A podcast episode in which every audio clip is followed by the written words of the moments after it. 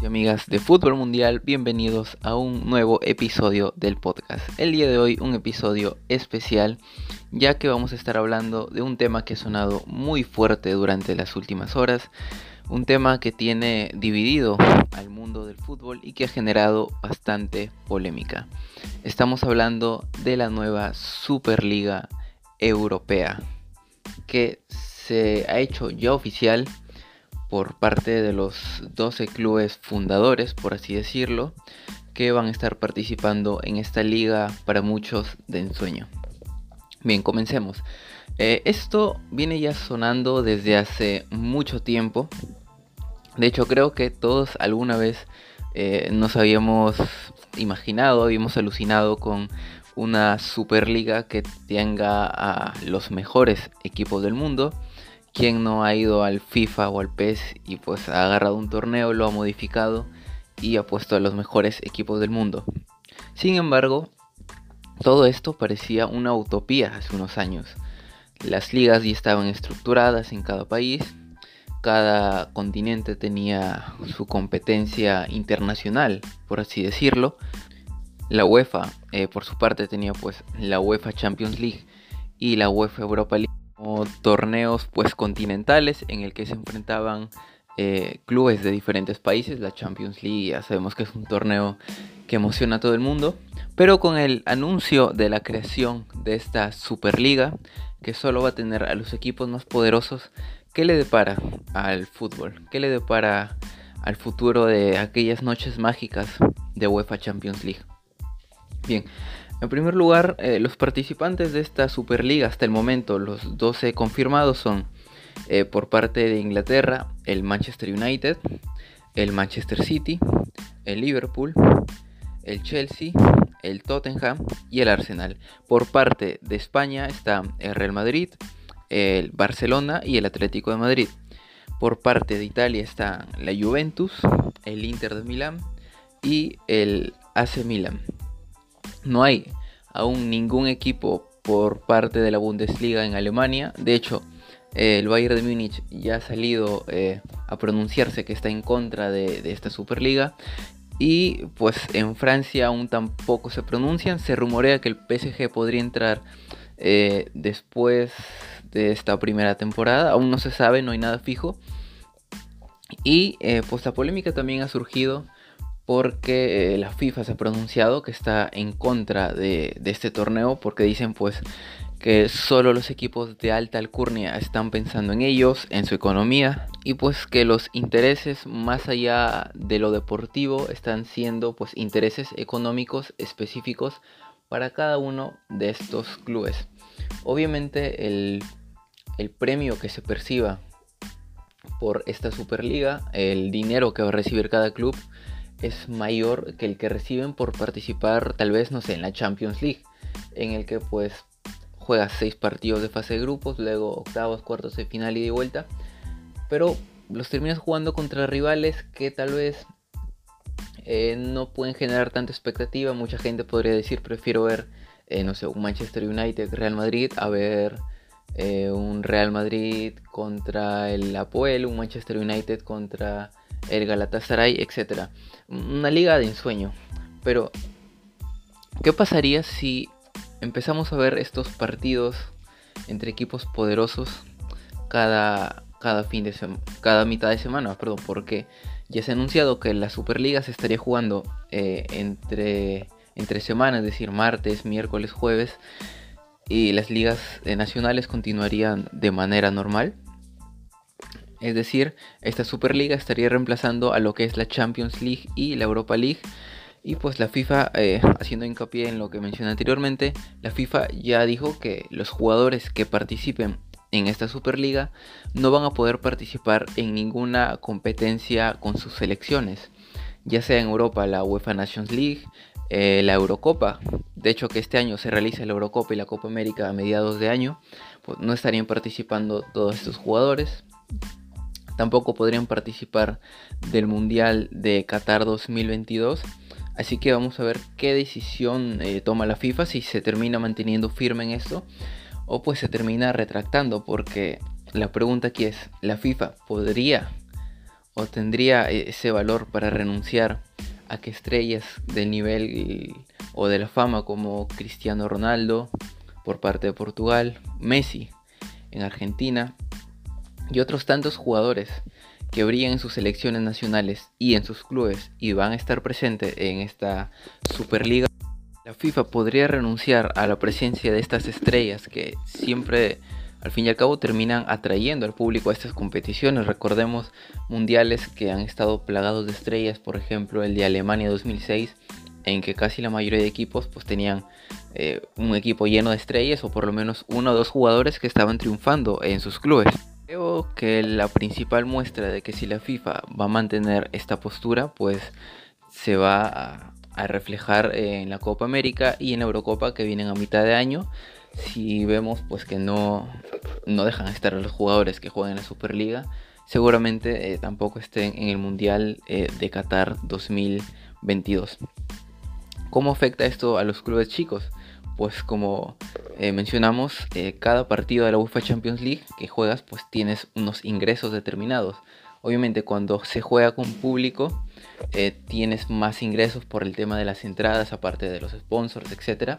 Y cuando un club, eh, no sé, por ejemplo, pongamos un club de Turquía, el Galatasaray, o un Ajax, un PSV, o un club un poco más modesto, sin tanto capital, sin tanto dinero, sin tantas estrellas, llega a una fase de grupos y le toca jugar contra, no sé, el Real Madrid, el Barcelona, la Juventus, el Manchester United, el City, etcétera, cuando eh, le toca jugar sus partidos, obviamente las gradas se llenan mucho más porque es una oportunidad eh, única que tienen esos clubes que tal vez en sus ligas pues no hay tantas estrellas, no hay tantos equipos importantes, pero clasificando a este tipo de competiciones tiene eh, la posibilidad de enfrentarse a estos equipos grandes y también creo que más allá del tema económico está un tema de ilusión del hincha, un tema de, amor por su equipo, de ya ser hincha desde muy pequeño e imaginarte a tu equipo jugando contra los grandes y por qué no ganando. De hecho en esta última edición de Champions el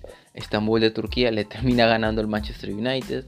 Hemos visto otras hazañas como la de la Puebla hace unos años eh, ganándole al Olympique de Lyon en octavos de final y clasificando a cuartos, un equipo de Chipre, un equipo muy humilde jugando contra el Real Madrid en cuartos de final de Champions League, que si bien, a ver, podemos decir, obviamente el equipo grande va a aplastar al, pequeño, al más modesto, pero imagínate, o sea, la ilusión de todos los hinchas de ver a su equipo sin importar el resultado, de estar enfrentándose a un equipo como era Real Madrid, con Cristiano Ronaldo, Benzema, etc. Es un tema también de sentimentalismo, un tema a lo que muchos están apelando de, eh, de no matar al fútbol.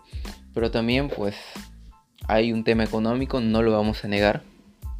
Eh, la pandemia ha afectado duramente a todos los clubes, incluso los clubes más grandes eh, por este parón. Están dejando de percibir ingresos por parte pues, de los hinchas. Eh, en el aspecto de que se está jugando sin público, de que pues están perdiendo el dinero de las entradas que, que se puede generar. Y a ver, Florentino Pérez en las entrevistas, él no ha negado que lo está haciendo por, por economía, ha salido ah, bien parado y ha dicho, estamos haciendo esto sí, porque queremos más dinero, porque queremos más ingresos, y pues lo ha dicho de manera clara y directa. Ahora, esta Superliga va a seguir generando polémica. En las redes sociales podemos ver que mucha gente está haciendo tendencia eh, no a la Superliga, están comentando en las redes sociales de sus propios equipos, de Liverpool, de United, de Real Madrid, hinchas muy, muy fanáticos de estos equipos que sin embargo se sienten decepcionados hoy por esta decisión. Veremos cómo funciona. Aún no, no podemos dar un veredicto de si será un fracaso o no. Yo creo que visualmente una Superliga es muy bonita de ver. Partidos de ensueño cada mitad de semana ver a los equipos más grandes y con más historia del mundo enfrentándose entre ellos. Por el momento tenemos eh, a estos 12 equipos. Se van a incorporar 3 más y luego pues 5 más entrarán por, rendimiento de temporada.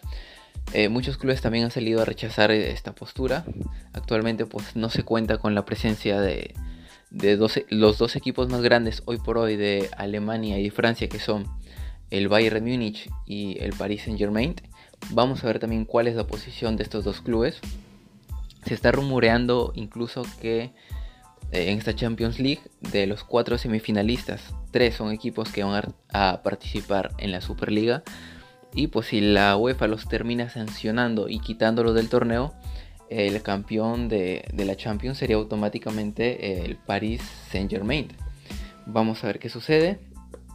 Y pues la Superliga creo que tendremos que esperar a que comience y ver cuáles son las repercusiones reales que genere en el fútbol una vez que se lleve a cabo.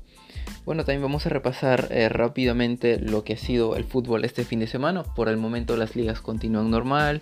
Por el momento cada equipo sigue eh, con su puesto para Champions.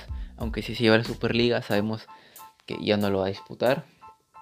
La Champions de hecho va a cambiar de formato y el anunció la UEFA con más equipos. Pero pues estos equipos grandes se han negado eh, a jugarla. Eh, rápidamente repasando en la liga este fin de semana, el Real Madrid con muchísimas bajas, eh, toda su defensa ha sido prácticamente una defensa de suplentes con Odriozola, Militao que estaba jugando más y podríamos decir que era dentro del papel el jugador con un poco más de experiencia, pero luego pues el Real Madrid tuvo que, poner muchos suplentes porque esos jugadores, aparte de las lesiones, eh, han estado bastante, bastante agotados por estos últimos tres partidos que había jugado. Antes del, partido que jugó contra el Getafe, tuvo que jugar eh, Liverpool clásico contra Barcelona y luego Liverpool de nuevo. Obviamente que el desgaste iba a ser muy fuerte. El Madrid que fue con Víctor Chust y Militao como centrales, Odriozola y Marcelo como laterales. Y de hecho Marcelo eh, creo que ha bajado mucho su nivel. Ha perdido muchos balones en el partido contra el Getafe y pues probablemente sea una de las próximas salidas en el siguiente mercado de pases. Luego en el medio campo, el único pues, titular así es Modric, luego Isco, que trató pero no es el Isco de hace unas temporadas. Luego Asensio, Rodrigo, Vinicius Junior y Mariano. Ahí arriba entró Benzema, pero también se le notó cansado. Benzema ha estado jugando casi todos los partidos sin parar. Y pues el Madrid termina eh, sacando un empate contra el Getafe 0 a 0. Que lo termina dejando 3 puntos por debajo del Atlético de Madrid. Que ganó por 5 a 0. Eh, goleó a Leibar. Y el Barcelona pues estará jugando su partido pendiente el día 29 de abril pues con un partido menos el Barcelona eh, podría ponerse otra vez por encima del Madrid y acercarse a la lucha por la liga.